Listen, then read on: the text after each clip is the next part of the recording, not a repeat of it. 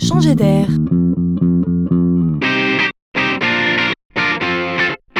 C'est la chronique de Laurent Collen. Saviez-vous qu'en 2015 déjà, une C4 Picasso a parcouru près de 600 km entre Paris et Bordeaux sans personne à bord? La voiture était donc autonome.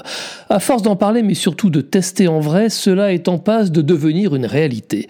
Le groupe PSA annonce que dès l'année prochaine, il proposera des fonctions de conduite sous surveillance du conducteur.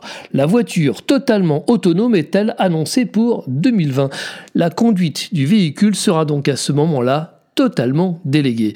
À qui? À des robots? À des algorithmes, disons à une intelligence artificielle qui ferait donc aussi bien que nous. La voiture va donc se conduire toute seule. Cela vous fait-il un peu peur peut-être? Euh, Disons qu'on devra faire confiance. Sachez que pour cette voiture autonome, l'épreuve du feu a été de passer le terrifiant péage de Saint-Arnoux. Pas de marquage au sol, flux croisé de véhicules, insertion sur une voie de péage de moins de 3 mètres, s'arrêter à la barrière pour payer et bien sûr répondre à tous les imprévus. Et ça a marché. Il paraît même que la voiture de demain sera capable de se réparer toute seule ou même de payer son parking. Pas de doute, la voiture s'émancipe.